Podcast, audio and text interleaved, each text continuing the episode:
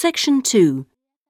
You will hear a radio programme giving parents advice about buying cots for their babies to sleep in. First, you have some time to look at questions 11 to 17.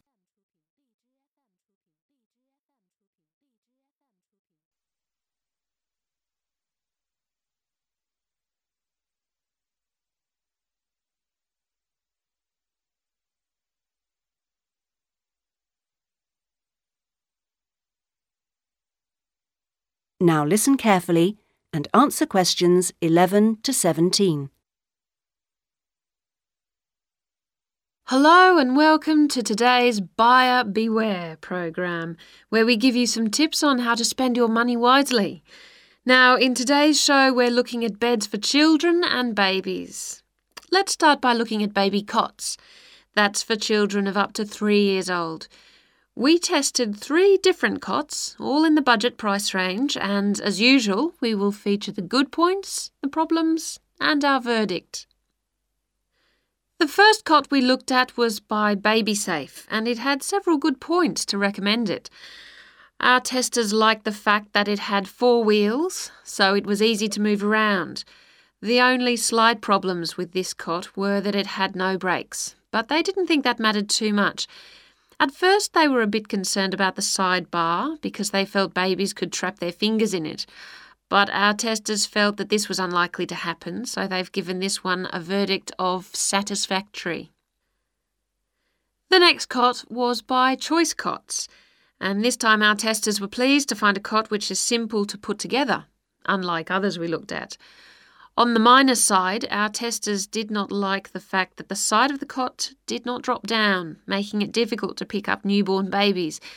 However, the real problem with this cot was the space between the bars. Our testers found they were too wide and a baby could easily trap his head.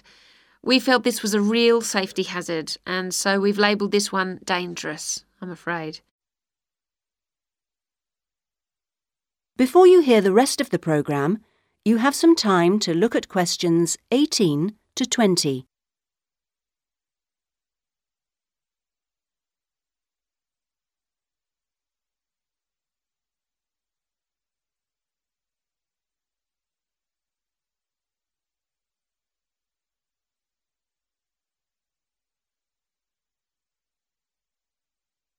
Now listen and answer questions 18 to 20. And finally, better news for the Mother's Choice cot.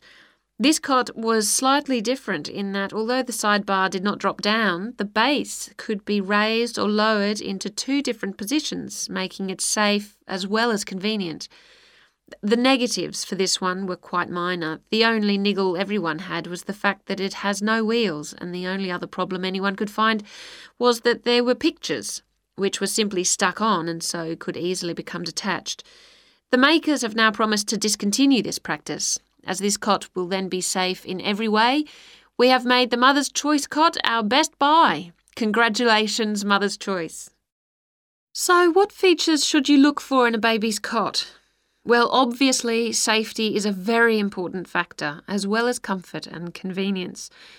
We recommend that if you are buying a cot, do make sure that any metal present is not rusted or bent in any way. You should ensure your cot has only rounded or smooth edging without any sharp edges. This is especially important for wooden cots. And now on to beds for toddlers. That is the end of section 2. You now have half a minute to check your answers.